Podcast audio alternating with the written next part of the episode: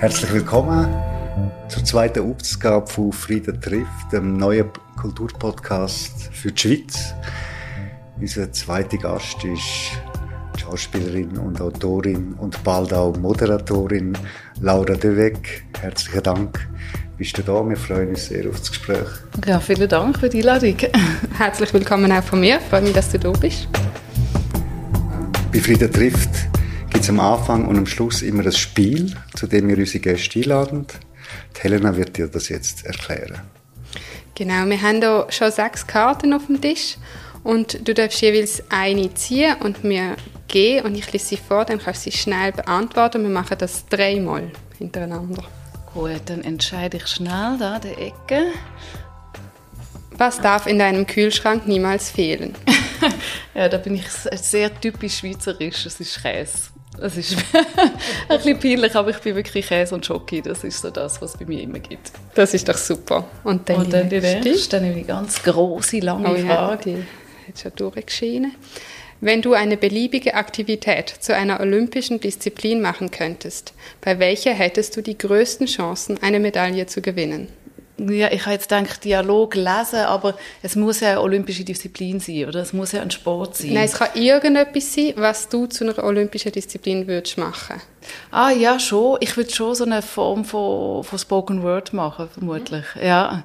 Ich glaube auch, dass das, das schnell reden, das schnell erzählen, äh, irgendwie ein Sport aus, aus, aus Lesen, ähm, vortragen, das würde mir gefallen. Das war sicher interessant. Die dritte Frage. Die dritte Frage da. Ja, das ist eine Frage, die haben wir immer drin und bei dir passt sie jetzt gerade besonders gut. Ähm, wärst du Kritiker oder Kritikerin, was würdest du an dir selbst kritisieren? ja, eben, ja. Ich bin ja nicht Menschenkritikerin, Gott sei Dank, aber ich muss ja schon etwas Menschliches an mir kritisieren. Ähm, äh, ja, mir, also ich, ich glaube, ich kann nur spiegeln, wo, das, was mir von außen gesagt wird, dass ich amix nicht, äh, dass ich so ein bisschen détenlaire bin. Also, dass ich, wenn ich mit meinen Gedanken verschwinde, dann bin ich wie so weg. Und das kann ich auch äh, in Gesellschaft sein. Und äh, ja, das ist vielleicht etwas, wo, wo blöd ist. Das ärgert mich, ja. Okay, wir schauen mal, ob das jetzt in den nächsten 40 Minuten vielleicht Nein, auch glaube, passiert. genau, äh, in solchen Situationen sollte mir das nicht passieren. Und sonst bitte darauf aufmerksam machen. Melden wir es, genau. Okay, wir dürfen uns ja hier in Zürich in den Räumlichkeiten der äh, Architekturzeitschrift Hochparterre. An dieser Stelle noch herzlichen Dank für die Gastfreundschaft. Du bist auch in Zürich aufgewachsen, aber bist vorher in Paris und in Hamburg hast du Teil von deiner Kindheit und Jugend verbracht und dann auch in Zürich und lebst jetzt aber seit wie vielen Jahren wieder in Hamburg? Ja, ich bin 2007 nach Hamburg. Ja, jetzt seit 16, 16 Jahren. Ist verrückt, wie schnell das geht. Ja, ich bin, ich habe Schauspiel studiert in Zürich und dann habe ich das Engagement bekommen und ausgerechnet in einer Stadt, in der ich als Kind schon mal gelebt habe. Und so bin ich zurück nach Hamburg. Das ist also nicht Sehnsucht nach, einer, nach einem Teil der Kindheit gewesen, der dich zurück nach Hamburg gebracht hat, sondern der Job. Der Job, genau. Ich habe, äh, ich habe vorgesprochen am Schauspielhaus Hamburg und habe äh, den Job bekommen, bin dann Teil vom Ensemble geworden.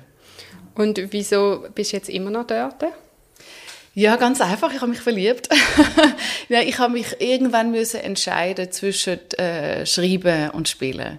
Und in dieser Zeit am Schauspielhaus äh, ich bin in einem relativ kleinen Ensemble vom jungen Schauspielhaus, äh, die äh, habe viel, viel gespielt, viele weibliche Hauptrollen gespielt und äh, ich habe unglaublich viel geschafft und in der Mittagspause habe ich meine Theaterstücke geschrieben, weil, weil ich schon Lieblingsmensch, mein erstes Stück ist dort schon draussen gewesen. Ich habe viel Aufträge gehabt. Ich habe eigentlich in der Mittagspause geschafft, in der Nacht geschafft und irgendwann bin ich zusammengebrochen. Irgendwann ist es einfach nicht mehr gegangen, bin ich nach einer Premiere einfach zusammengegangen und dann habe ich gewusst, so jetzt... Äh, also ich kann nicht ewig so weiterleben und einfach irgendwie 300 Prozent arbeiten. Und ich muss mich entscheiden. Und dann ist die Entscheidung aber deut recht deutlich gewesen, erstaunlicherweise, dass es eben gar nicht Spielen ist, sondern wirklich Schreiben. Und das Schreiben, wo mich zum Spielen gebracht hat. Also ich glaube, der, der, der Wunsch, die, die Texte zu reden, die Texte und der Klang, der Rhythmus auf einer großen Bühne zu sprechen, das ist für mich eigentlich der Wunsch gewesen, ähm, Schauspielerin zu werden. Und, und, äh, und als Autorin kann ich frei entscheiden, wo ich lebe. Und äh, dann äh, war der Kerl da und, und äh, genau so, darum lebe ich in Hamburg. Ja. Hat es denn so einen Zusammenbruch, so etwas Radikales gebraucht, damit du das hast können erkennen dass es eher das Schreiben ist? Ja, ich glaube schon. Ich, ich, ich, ich bin so eine Person, eben, ich, sobald eine Herausforderung kommt, werde ich sie sofort annehmen. Also wenn man mir eine Aufgabe stellt, werde ich die Aufgabe sofort lösen. Äh, und egal, ob ich eigentlich weiß, ich habe keine Zeit, um die Aufgabe zu lösen. So. Und, äh, und ich glaube, es hat schon tatsächlich etwas Radikales gebraucht, um zu sagen, so, jetzt äh, stopp. Aber ich, also es ist jetzt nicht das einzige Mal von meinem Leben, das passiert ist. Es passiert regelmäßig, dass... Äh, dass mein Körper sagt, so jetzt langt's. Ähm, aber, aber ich lerne daraus, ich werde äh, erwachsen und reifer. das heißt, du spielst seit wann eigentlich nicht mehr auf Theaterbühne? Also nicht mehr regelmäßig. Ich habe dann 2010 mit dem Engagement aufgehört und dann habe ich aber mehrere Rollen noch ähm, St. Pauli Theater gespielt und dann und ab und zu drehe ich. Also wenn ein Dreh reinkommt, freue ich mich äh, und und und mache das gern und äh, aber so ein klassisches Leben im Ensemble, das kann ich mir tatsächlich nicht mehr vorstellen. Gut, aber was geblieben ist aus dem ganzen Schauspielabenteuer ist eben Hamburg. Und äh, von Hamburg auch ein ganz spezieller Blick eigentlich auf die Schweiz. Du hast 2012 angefangen, eine Kolumne zu schreiben für den Tagesanzeiger. Ich glaube, bis letztes Jahr, also zehn, zehn Jahre lang, hast du die geschrieben. Auch eine Kolumne in Dialogform, eine sehr politische Kolumne. Hat das geholfen, von Hamburg aus können auf die Schweiz schauen, um so etwas zu schreiben? Ja, absolut, ja.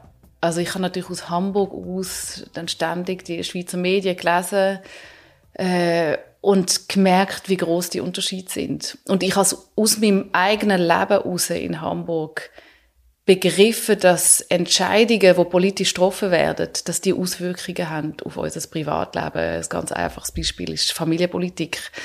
Wo, ich, wo mein Kind in die Kita gekommen ist, hat der Olaf Scholz, der damals noch äh, äh, Bürgermeister war von Hamburg, ähm, hat das Gesetz geändert und da ist Kita kostenlos geworden. Und in der Schweiz wissen wir, sind wir noch sehr weit davon entfernt, dass das kostenlos ist. Und man hat einfach im Leben gemerkt, dass sich das Bild von Eltern, wo ihr Kind in die Kita bringen, radikal geändert haben. Das sind viel, viel mehr Väter gewesen. Also man hat einfach gemerkt, dass überhaupt auch die Elternzeit, wo, wo, die, wo man sich zwischen Mann und Frau in Deutschland kann aufteilen also man sieht ein ganz anderes Stadtbild oder auch ein ganz anderes Bild von Eltern sein. Und das ist etwas, wo rein über ein Gesetz entstanden ist. Und dieser Unterschied äh, habe ich natürlich benutzt für meine Kolumne. Und, äh, und später hat man das sowieso recht radikal dann während Corona gemerkt zum Beispiel. Auch wie geht man jetzt mit dem Angriffskrieg auf die Ukraine um? Ganz komplett aus unterschiedlichen kulturellen Hintergründen, auch historischen Hintergründen. Es hat wirklich große Unterschiede und, und, und, und es ist einfach erstaunlich zum sehen, wie äh, politische Entscheidung, wie schnell das Einzug nimmt ins Privatleben der Leute. Mhm. Jetzt haben aber die Entscheidungen, die dann in der Schweiz getroffen worden sind, haben ja dann nicht einen direkten Einfluss auf dein Leben, oder? Wie hast du es überhaupt geschafft, dort äh, so am Ball zu bleiben, was in der Schweiz gerade aktuell passiert, was Themen sind, die interessieren? Ja, lesen, lesen, lesen. lesen, lesen, lesen und natürlich in Dialog gehen. Also eben, der Dialog ist ja das, wo wo mir sowieso am wichtigsten ist, wo ich sowieso glaube, man lernt am allermeisten, wenn man sich mit Menschen unterhaltet. Und dadurch, dass ich eigentlich mit dem Sch der Schweiz und den SchweizerInnen ständig im, im engen Austausch bin, sechs, äh, mit, also mit Leuten aus der Gesellschaft von überall, also sechs mit LehrerInnen oder, oder Anwälte und Anwältinnen und so weiter, also ständig, äh, was, was sind eure Themen, was sind eure emotionalen Themen? Und die dann auf die Politik übersetzen. Also eigentlich bin ich sowieso daran überzeugt, man, man lernt am allermeisten über Politik, indem man mit so vielen Menschen wie möglich schwätzt, einfach zum kapieren, was ist eigentlich die Realität von all diesen Leuten. Und, äh, oder eben jetzt auch mit Krieg und, und, und die Geflüchteten und so weiter, äh, einfach den Dialog suchen, erschließt einem deutlich mehr und weckt auch viel mehr Neugierde eigentlich für das Schicksal von diesen Leuten und über ihre Möglichkeiten, eben Un- und Unmöglichkeiten, die meistens von der Politik gesteuert sind. Du hast eigentlich vorher gesagt, das ist ein vergleichendes Prinzip eigentlich. Du lebst eben in Deutschland, du schreibst aber über die Schweiz. Äh, äh, einen Moment lang es vorher gerade so getönt, als ob jetzt äh, das Urteil eigentlich positiv zugunsten von Deutschland ausfällt oder von, zu deutscher Politik.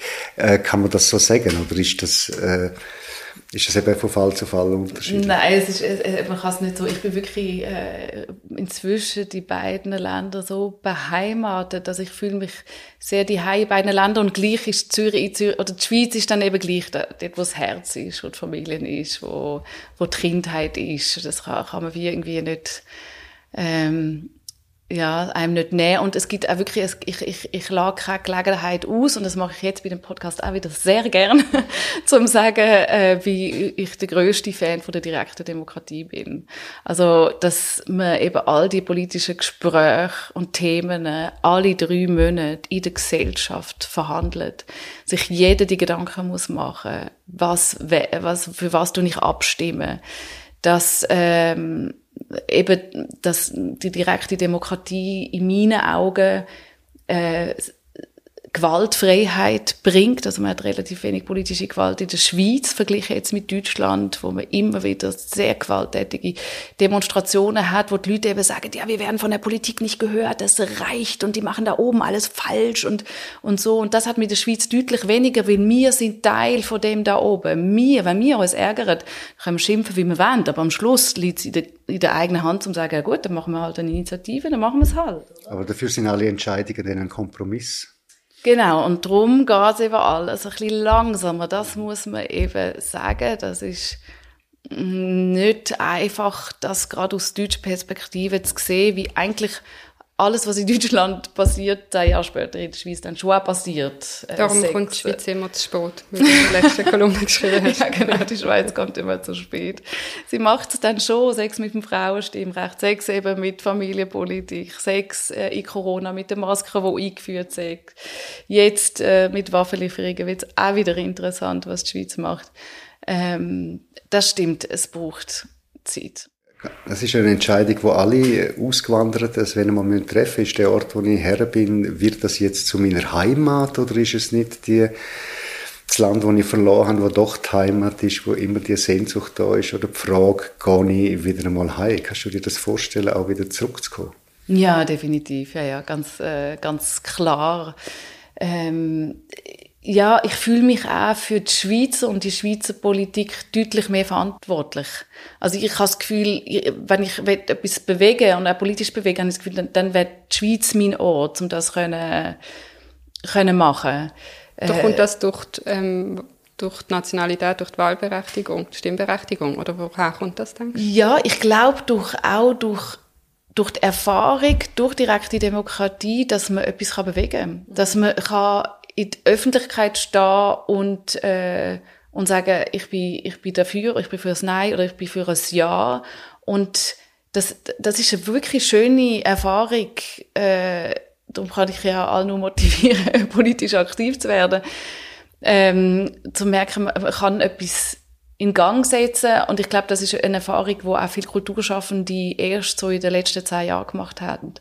Also man hat gemerkt, früher hat es nicht sehr viele Videos gehabt und Auftritte und Lesungen und Songs äh, bei Abstimmungskämpfen. Und plötzlich hat man das Gefühl, es schießt aus jedem Loch, macht der eine Musiker macht einen Song und der dritte macht das kleines Video. Und also man merkt richtig, wie die, die kulturelle Gesellschaft in der Schweiz ähm, Teil sein vom politischen Das Diskurs. widerspricht eigentlich aber an, an dem Gejammer vom Feuilleton, so wie es noch gibt, wo sagt, ja, aber die, äh, die Kunst und die Literatur äh, äh, und das Theater sind eben völlig unpolitisch geworden. Es fehlen die Stimmen wie auch noch dazu mal frisch und dürrematt und so. Da hast du ganz eine andere Wahrnehmung in dem Fall.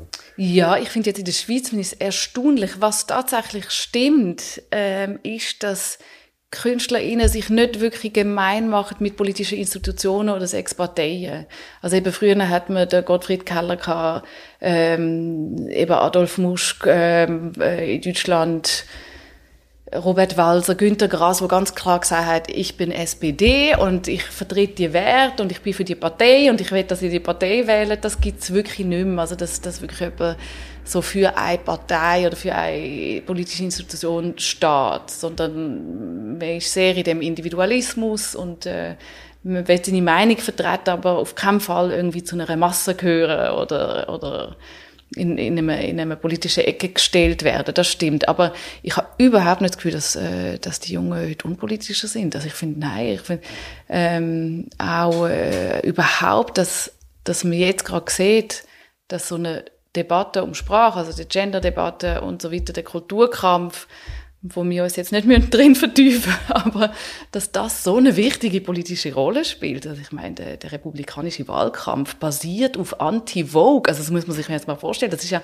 das ist ja wie der Name sagt, ein Kulturkampf. Da geht es nicht um, um Miete oder Benzin oder, oder so. Also wir hören Politik, wir haben über Theater und Schauspielerei geredet. Du bist aber eben auch Autorin. Vielleicht zum nochmal einen Schritt zurückgehen. Wo hat denn das Ganze angefangen? Äh, wo hat das angefangen? Also eigentlich, ich habe äh, eigentlich Schiller gelesen. ich habe schon immer viele Schauspielerin werden. Also schon als, als, als, als Kind, kind habe ich, ja. ich geschrieben und gespielt. Ja, habe ich beides schon gemacht. Und dann äh, habe ich eben, aber tatsächlich ist der, ist der Schiller für mich ein, ein wichtiger Autor gewesen, äh, Kabale und Liebe. Also erstens habe ich mich natürlich total in Ferdinand verliebt, wo im Schauspielhaus die Hauptrolle gespielt hat und ich, das, äh, ich bin einfach äh, auch völlig begeistert gewesen von dieser Geschichte und von, das ist ja eigentlich wie eine, die Art Romeo und Julia Geschichte, aber nochmal ein anderes Verhältnis und dann gibt es eine Rolle und die sagt, äh, die geht auf die Bühne und sagt, ja, mein Verstand steht still. Und das habe ich einfach vom Rhythmus, von, von der Aussprache so schön gefunden. Und da dachte ich, oh, das wäre mein Traum, auf einer Bühne stehen und sagen, mein Verstand steht still. und, äh, und das ist zwar eine Männerrolle, aber spielt ja keine Rolle inzwischen. Gott sei Dank. Und dann neben Tschechow gelesen, die drei Schwestern. Dann haben die, die drei Schwestern mich e-, extrem damit identifiziert. Ich habe selber zwei Schwestern und einen Bruder, also wir sind die gleiche Familienkonstellation wie die drei Schwestern. Und ich habe unbedingt die drei Schwestern spielen. Das habe ich leider nie gemacht, aber vielleicht muss ich irgendwann eine Performanceabend machen, wo ich die drei Schwestern spiele. Allein? Allein, genau. Weil ich mich so kann mit, mit bei allen drei identifizieren kann.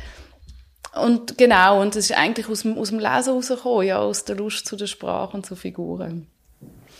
Und jetzt hast du eben immer noch so ganz viele verschiedene Rollen und hast jetzt gesagt, ähm, manchmal wird es zu viel und dann gibt es so einen Zusammenbruch. Mhm. Dazu kommt ähm, auch noch deine Rolle als Mutter. Ja. Wie siehst du da so die, der aktuelle Stand von der Vereinbarkeit ähm, in der Kultur- und Medienszene? Ja, der ist wirklich in, in der Schweiz wirklich schwierig. Und da, und da passiert aber eben auch etwas. Sophie Hunger hat letztens einen, einen Twitter-Post äh, öffentlich gemacht, wo jetzt junge Mutter ist, wo sich genau über die Verhältnisse beklagt, wo sagt, wie soll ich dann schaffen, auch wenn man so, äh, also wenn man so bekannt ist und berühmt ist wie sie, auch dann wird es schwierig, äh, das können zu finanzieren und können zu wuppen. Es ist, ich finde es nach wie vor in der Schweiz, ich weiß amigs nicht, wie ich es machen würde. Ich weiß es, äh, ich weiß nicht, wie die Leute sich wirklich da finanzieren und wie sie das schaffen. Es wird viel mehr, das ist vielleicht der Vorteil wiederum in der Schweiz, viel mehr Familienhilfe dann auch gemacht oder mit einem Nachmittag, wo dann, wo es dann wieder Großmütter und Großeltern sind. Ähm, nein, Kind haben ist, äh, ja, es ist äh, äh, eine Aufgabe, die viel Zeit bringt, wo wahnsinnig lustvoll ist und äh, aber wo eben das, das, die, die, also ich merke eigentlich, ich habe immer gedacht, je älter sie werden, desto einfacher wird's, aber äh, meine kommen so langsam so vor Pubertät und dann merke ich umso mehr, dass die Zeit so wichtig ist, äh, jede, jede Stunde, wo man bei ihnen ist und, und sie durch den Alltag begleitet eigentlich sehr wichtig ist. Ja, ja, es sind viele Aufgaben, äh, aber ich glaube, dass ich das Privileg habe, eben wahnsinnig lustvolle Aufgaben zu haben. Mhm. Und das gibt einem schon wahnsinnig viel Kraft. Und das sind alles Aufgaben, die mich sehr interessieren. Und du hast gesagt, du lernst jetzt äh, zu verhindern, dass es wieder so einen Zusammenbruch gibt? Oder gibt es gleich immer noch? Was, was hilft dir denn dabei, das zu vermeiden? Ja, ähm, äh, extrem viel Organisation. Es ist mir auch peinlich, wenn ich jetzt zeigen wie, wie jeden Tag ich so, welche Aufgaben müssen geschafft werden, so eine Abkürzungsliste und so. Äh, ja, es ist wahnsinnig viel Organisation. Aber eben also toi toi toi, Klopf aufs Holz, eben jetzt, jetzt läuft das seit einigen Jahren sehr, sehr gut. Das ist eher der, am Anfang gewesen, wo die Kinder im Säuglingsalter gewesen sind oder wo, wo man das ein bisschen vielleicht auch unterschätzt hat, was bedeutet das jetzt Mutter zu werden, wo man denkt hat, ah, das, das, das ist doch alles, das macht man doch mit links und dann hat man gemerkt, oh, doch nicht. Ähm, ja, und der Vorteil ist, bei diesen vielen verschiedenen Jobs, die ich habe, ist, dass es schlussendlich eine Fokussierung gibt auf, was ist mir richtig wichtig. Ich finde das auch als Autorin extrem angenehm. Was sind meine Projekte, die mir wirklich am Herzen liegen? Und ich sage, die, die würde ich auf keinen Fall aufgeben. Das ist mir so wichtig, um das zu erzählen. Und wenn ich die anderen Jobs nicht hätte, würde ich vermutlich auch viel Zeug schreiben, wo, wo vielleicht jetzt nicht die Dringlichkeit, wo ich die Dringlichkeit nicht würde spüren. Und ich würde es gleich machen, zum Geld verdienen. Also das heißt, knappe Zeit hilft dir, das zu machen, was wirklich wichtig ist. Ja, zum Fokussieren, was ist, was ist wirklich das Wichtigste, ja. Jetzt in der Biografie fällt es ein bisschen auf. Ich glaube, das letzte Theaterstück ist 2013. Ja, das letzte klassische, genau. Klassische ja, Stück. Ja. Es hat ja dann auch Lecture-Performances gegeben, ja. äh, so Sachen. Ähm, ist das äh, eine Entscheidung eigentlich gegen jetzt Theaterautorin sein oder ist es vielleicht auch so, dass die, ich meine, eine Kolumne in einer von der grössten Tageszeitungen von der Schweiz schreiben, eine regelmäßige politische Kolumne, das ist natürlich ein anderes Format, das hat natürlich auch eine ganz andere Streuung und Wirkung. Ist das, ist das, der, ist das ein Vorteil? Vergleichst du so Sachen? Ist dir das wichtig eigentlich, in welchem ja. Medium du denn etwas äußerst? Ja, also als ich die Anfrage kam, ist vom Tagi, habe ich sie fast abgesagt, weil ich nicht verstanden, ich habe damals nicht verstanden, was das für eine riesige Chance ist. Ähm, ich, ich bin einfach mein Kopf, ich kann nur Theater machen den ganzen Tag, einfach Theater ist mein Große. Und, äh, und dann habe ich plötzlich gecheckt, was das eigentlich für ein Sprachrohr ist und wie, wie, wie, äh, eben wie, auch wie wirklich, wie, wie, wie, wie dieses ein, äh, eigene schriftstellerische Schaffen äh, eine Wirkung hat. Äh, dass ich nicht mehr so klassische Theaterstücke schreibe, hat eigentlich eine andere Entwicklung gehabt. Einerseits habe ich mich sehr angefangen für Performance äh, interessieren und gleichzeitig ist es gerade so die Zeit gewesen, wo die ersten Serien äh, rausgekommen sind, wo Netflix gerade online gegangen ist und wo man plötzlich gemerkt haben, aha, im Film gibt es Dramaturgien, die hochinteressant sind. Das ist nicht mehr das klassische Heldenreis und, und die Dramaturgie, die man schon hunderttausend Mal gesehen hat, sondern plötzlich ist etwas möglich, es geht ein Raum auf, äh, Filmproduzenten wagen Experiment und im Theater bin ich ein bisschen enttäuscht gewesen, dass es eben doch immer die Klassiker sind, wo, wo die grossen Bühnen überkommen. Dass es, dass man immer so da hat, oh, wir interessieren uns für junge Autorinnen und am Schluss irgendwie hat man dann so, ist doch nicht wirklich viel passiert. Also man hat, eben, man hat wie keine Wirkung mehr gehabt fürs Theater. Das finde ich eigentlich bis heute noch einfach der, der Fokus auf die Klassiker fragwürdig. Das hat mir ja beim Film zum Beispiel überhaupt nicht. Und, und da habe ich gedacht, oh, jetzt interessiert mich in den Film hineinzugehen. Und dort ist meine Lust eigentlich für, für die Drehbuchwelt entstanden. Und, äh, und der bin ich auch nachgegangen, aber das ist etwas, was nicht von heute auf morgen passiert. die Filmwelt ist mit äh, sieben Regeln und äh, und äh, es ist natürlich viel, viel mehr Geld, oder? Also, wo, wo äh, ja, ein Film kostet, äh, mit, denen, mit dem kann man irgendwas auch nicht zehn Theaterstück finanzieren.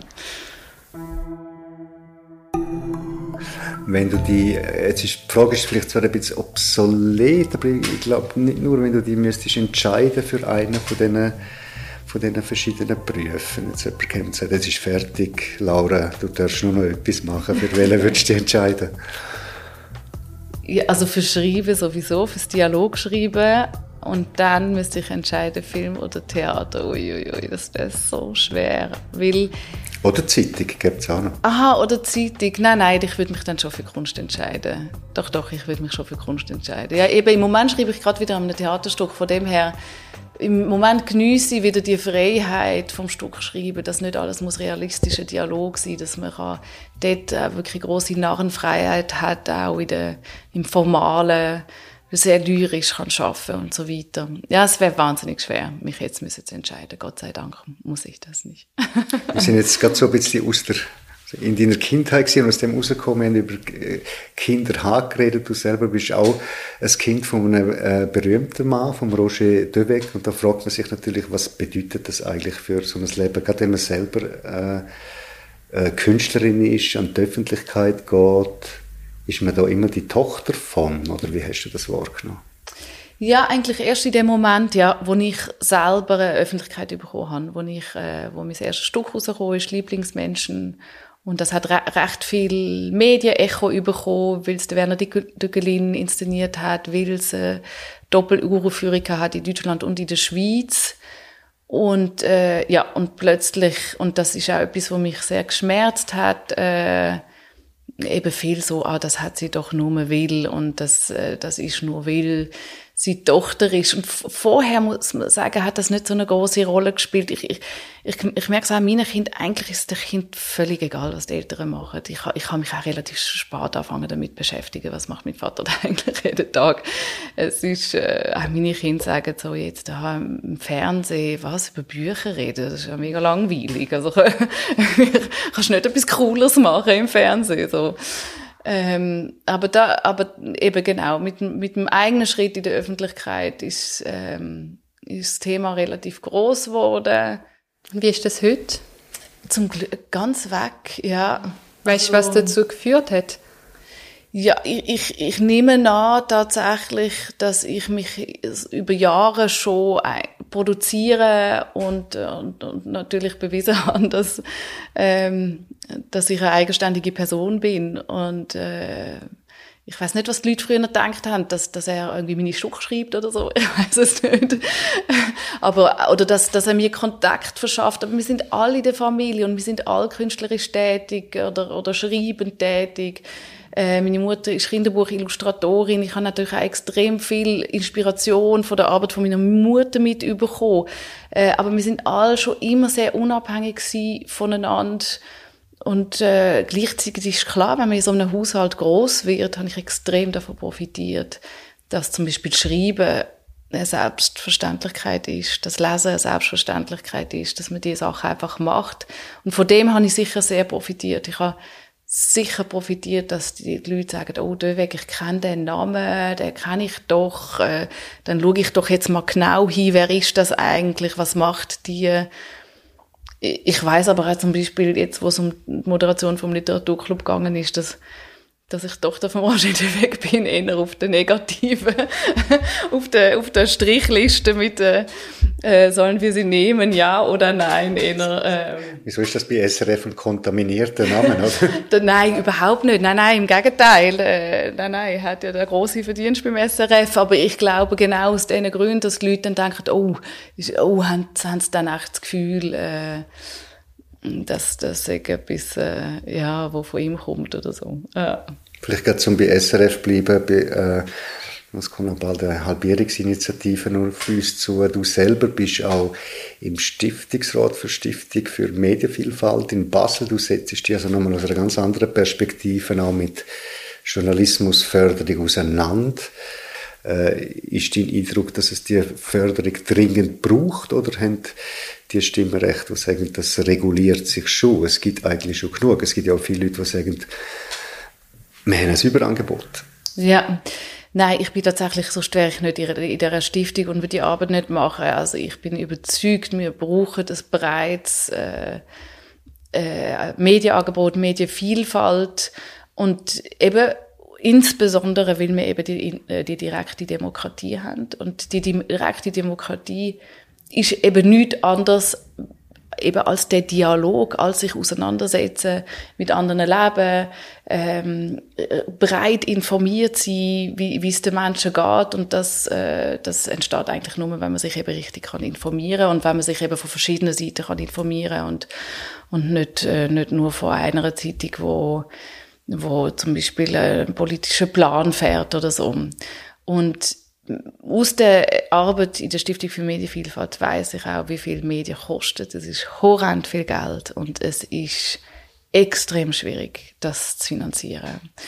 Nur aus Abo, also Leute, die abonnieren und aus Stiftungsgeldern. Ähm, es ist so, Medien braucht wahnsinnig viel Geld und äh, und äh, wenn da langfristig nichts, auch keine Unterstützung, staatliche Unterstützung kommt, dann, dann werden das viele nicht überleben. Das ist ja so. Wir vielleicht bleiben wir gerade noch schnell beim SRF. Du hast mal in einem Interview gesagt, dass es ein großer Jugendtraum von dir war, mal beim Tatort mitspielen. Ja. Und dann hat das ja stattgefunden. Ja. Wie ist es denn, wenn so ein Traum in Erfüllung gegangen ist? Ja, ich bin so nervös gewesen. Der erste Take habe ich glaube einfach so versaut aus Nervosität. das ganze Gesicht hat so, ah, so zittert. Damals hat man das so, oder? Dass etwas anfängt so, äh, und dann habe ich gedacht, oh, und jetzt ist die Kamera so nah und das wird jetzt jeder sehen und so. Und dann kommt man aber schöne Spiele rein und, äh, ich habe, ich habe die Rolle einfach, einfach sehr gern gehabt.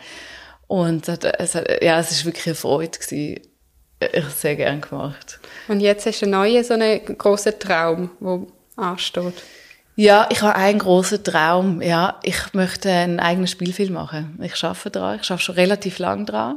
Schon seit fast vier Jahren schaffe ich an dem Drehbuch, weil es ist sehr komplex. Es ist nicht etwas, was man so schnell, schnell abschreibt. Es geht um die Europäische Union.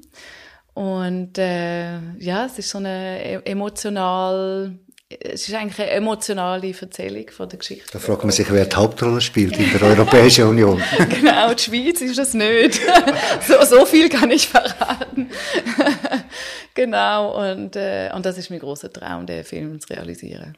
Ja, da sind wir gespannt. Interessant, wir kommen vielleicht dann nachher gerade auf äh, eine Serie, die du realisiert hast, aber äh, als Einstieg davon nochmal zu etwas, es ist jetzt, glaube mehrmals in dem Gespräch das Wort Dialog gefallen. Mhm. Wie als Zentrum, glaube ich, von deiner Arbeit. Äh, es ist ja so, du hast das einmal so gesagt, es ist eigentlich alles, was du machst, ist ein Dialog, ob du Schauspielerin bist oder ein Stück schreibst oder eine Kolumne schreibst, es ist immer die Gesprächsform. Du hast vorhin gesagt, ein Gespräch ist eigentlich auch das wichtigste politische Instrument. Jetzt, wenn du schreibst, was zeichnet einen guten Dialog aus? Ein guter Dialog, das eben, also da gibt es ganz unterschiedliche Meinungen, aber ich, für mich ist ein Dialog immer gelungen, wenn er eben mehr erzählt als der Text, wo dort steht. Also wir Menschen sagen etwas und wir Schweizer sind hochspezialisiert darin, etwas zu sagen und noch drei andere Sachen zu meinen, wo wir aber nicht gesagt haben. Das heißt, für mich ein guter Dialog spricht etwas aus, und lädt aber Raum für all das, was unausgesprochen emotional noch unter, unter einem sitzt also der bei Subtext, Figur. wie man so sagt, oder? Genau, ja, der Subtext oder die Angst äh, oder die Sehnsucht oder äh, das kann man eben bei gerade drum, drum sind Darum kann man ja nicht aufhören, zwei Menschen dabei zuzuschauen, wie sie sich verlieben. Weil jeder Satz, wo jemand sagt, ist so besetzt mit Angst. Was wird der andere jetzt denken, wenn ich das jetzt sage? Und ist das zu früh, wenn ich schon ein Kompliment mache? Und, und wenn ich jetzt einen Schritt weitergegangen oder, oder, oder ich bin einen Schritt zu weit gegangen, wie tue ich das jetzt sprachlich wieder, wieder auflösen? Es ist so viel Spannung drin, wenn Menschen sich begegnen und je mehr Emotionen, desto mehr Spannung in der in dieser Sprache. Und, äh, und, und, wenn man die Spannung kann mit erzählen ohne, ohne sie auszusprechen, dann ist für mich ein Dialog sehr gelungen. Und wenn man es nicht schon hundertmal gehört hat. Wie testest du das für dich?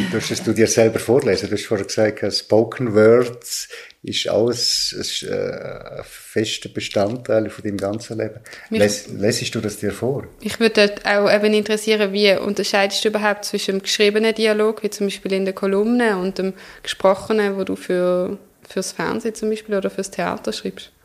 Ja, also eben, ich schaffe extrem viel mit Rhythmus und Klang. Also das ist, für mich ist ein gelungener Dialog, wenn es wie, wie, wie eine Form von Musikstück sich ähm, festsetzt in den Köpfen von, von, von den ZuhörerInnen. Äh, und das schafft man am einfachsten mit Rhythmus. Mit Rhythmus und Klang. Und dann, zack, geht's viel schneller ins Gedächtnis auch von den Leuten. Ähm, Genau, wenn er geschrieben ist, muss ich weniger auf, die, auf den ganzen Klang achten. Da kann ich mehr sozusagen, gerade bei den Kolumnen ist zum Teil einfach wirklich Inhalt transportieren, ähm, ist viel wichtiger gewesen als Atmosphäre und mhm. Emotionen Also das heißt, dort überlegst du dir nicht, wie man das würde vorlesen? Nein, ich lese zwar meine Kolumnen viel vor, ja, also wenn, wenn mir beides gelingt, oder ein Rhythmus und der Inhalt, dann, dann, dann ist es wirklich cool. Aber ist mir bei der Kolumne nicht immer gelungen.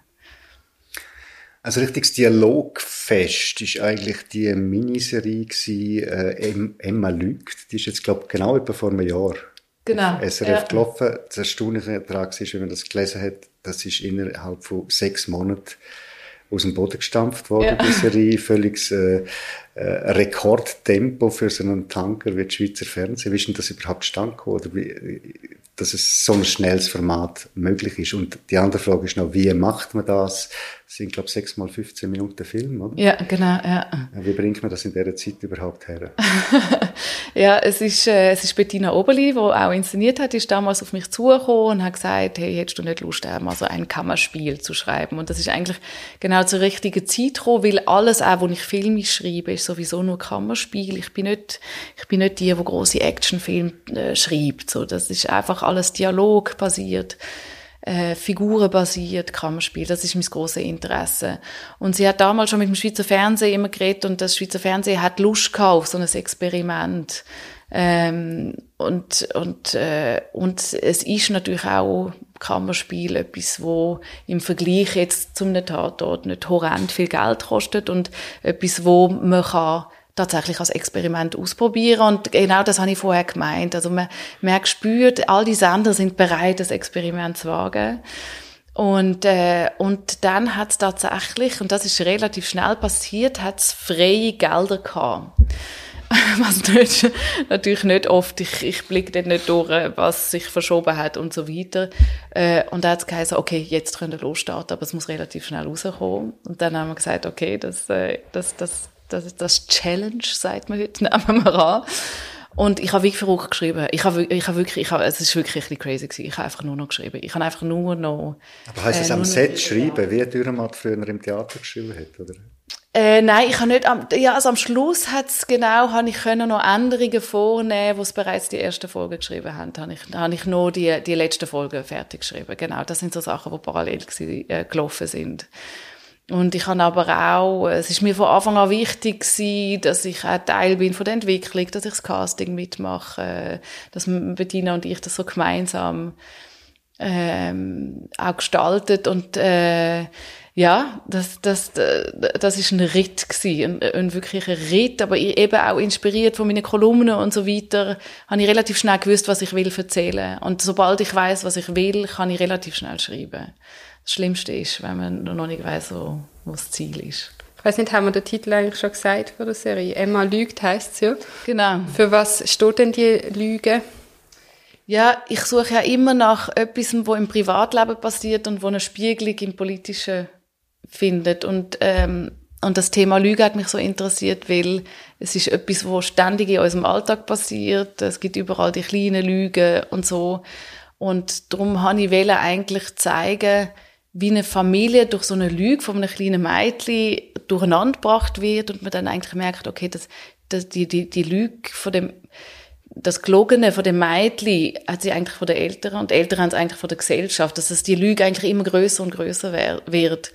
Und gerade zu einem Zeitpunkt, wo wir jetzt eben die drei Krisen ständig um uns haben, Corona, Klima, äh, Krieg, und wo man eigentlich ja, täglich äh, mit Fake News und Deepfake äh, äh, ja, äh, ja, das ist jetzt einfach unser alltägliches Leben. Wir wissen einfach jedes Mal nicht, stimmt die Nachricht, stimmt sie nicht, wenn man sie auf Social Media aufschnappt.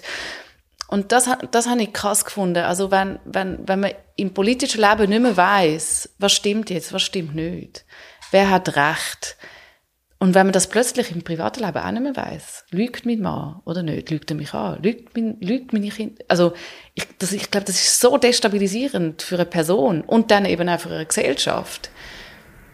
Und das hat mich sehr beschäftigt, ja. Die Mutter im Film oder in der Serie sagt ähm, mal, dass sie alles falsch gemacht hat irgendwie, dass sie ihre Kinder, sie hat, sie hat zwei Töchter, ähm, nicht richtig vorbereitet hat auf das, mhm. so sinngemäß, oder? Mhm. Ähm, wie tut man denn die Kinder auf das vorbereiten, was da alles kommt? Ja, da lese ich ein sehr interessantes Buch dazu im Moment. Ähm, das kann ich nur empfehlen. Ich mache nämlich eine Moderation mit der Autorin Silke Müller, heißt sie. Sie hat das Buch geschrieben, sie ist Spiegel-Bestseller äh, ständig auf Platz 1 gewesen, also ständig auf der Bestsellerliste. Und es hat einen sehr einen Titel, Wir verlieren unsere Kinder. Und trotzdem würde ich sagen, dass, äh, ich, ich, ich, ich würde wirklich sagen, alle Eltern müssen das Buch lesen, weil sie ist äh, Digitalbotschafterin von Niedersachsen und und sie ist auch Schulleiterin. Und ich glaube, das Fette, wo auf uns zukommt, wo bei Emma lügt, eben schon ein bisschen aufzeichnet ist, ist jetzt eben die digitale Welt, wo unsere Kinder äh, sich den ganzen Tag drin bewegen. Es ist der Alltag von, von, von, der, von der 11, von der 12-Jährigen.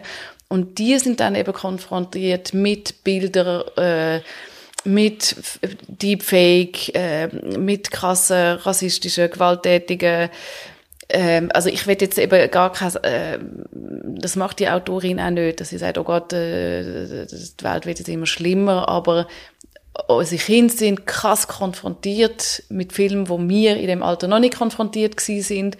Und für das braucht's Medienerziehung, für das braucht es ganz viel Dialog, das immer wieder im Dialog, für das braucht es ganz viel Gespräch mit dem Kind und wir Erwachsenen müssen uns auskennen in dieser Welt. Und das ist wirklich für mich, ich glaube, das, das, äh, das, habe ich mir wirklich als Aufgabe genommen, einfach die Welt. Ich habe immer gedacht, ach, ich kenne das Tag TikTok und Insta und so weiter, aber nein, nein, wir haben keine Ahnung. das ist jetzt schon mal eine Buchempfehlung von genau, dir. das ist schon mal eine äh, Buchempfehlung von mir. Eine professionelle Buchempfehlerin oder besser gesagt Co-Moderatorin äh, vom Literaturclub aus SRF. Eigentlich nochmal ein Rollenwechsel, obwohl du hast jetzt schon erzählt, du machst auch etwa die Moderation, aber jetzt nicht vor Kamera, sondern für Veranstaltungen oder ja. so. Also ist es nicht das Ungewohnste, wo du da betrittst? Oder Die Moderation? Ja, oder vielleicht vor der Kamera doch? Ja, doch, doch, äh, doch, doch. Es ist, äh, ich bin aufgeregt, ich bin freudig aufgeregt. Eben, es ist zum ersten Mal, wo ich einen Dialog nicht kontrolliere in dem Sinn oder beim Schreiben beim, beim Inszenieren, da, da, da kann ich einen Dialog führen, leiten, ja, ah, das stimmt noch nicht, dann nehmen wir einen Satz raus. Beim Moderieren kann ich es nicht, äh, habe ich es nicht in der Hand und da, äh, auf das freue ich mich natürlich, aber das ist auch das, was mich äh, wo, wo äh, ja, das ist jetzt meine große Aufgabe. Kann, wie, wie kann ich einen, einen, einen Dialog leiten, dass er spontan bleibt, dass er, dass er aufregend bleibt? Ähm, wie kann ich einen Dialog führen? Aber ich habe sehr Lust drauf. Aber eigentlich haben Jennifer Kakshuri und du ja dort eine Doppelrolle. Also ihr wechselt einander ab, aber die Moderatorin in dieser Sendung hat ja eigentlich eine Doppelrolle. Sie ist ja Moderatorin, aber sie gibt ja selber auch Tipps und Kritik ab. Was man dann in dem Fall denkt, kann, kann ein Autor, eine Autorin überhaupt auch Literaturkritikerin sein, wo ja du dann bist in dem Fall?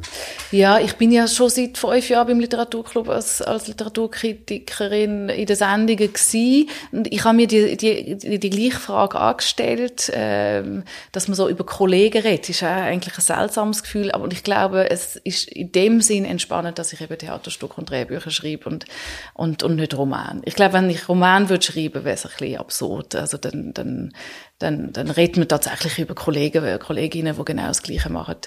Äh, aber mit dem Abstand und mit meinem gesellschaftspolitischen Interesse, wo ich auch unbedingt die Sendung mitnehmen ähm, ja, habe ich, habe ich den Eindruck, dass es funktioniert. Ich glaube, dann kommen wir langsam zum Schluss, oder?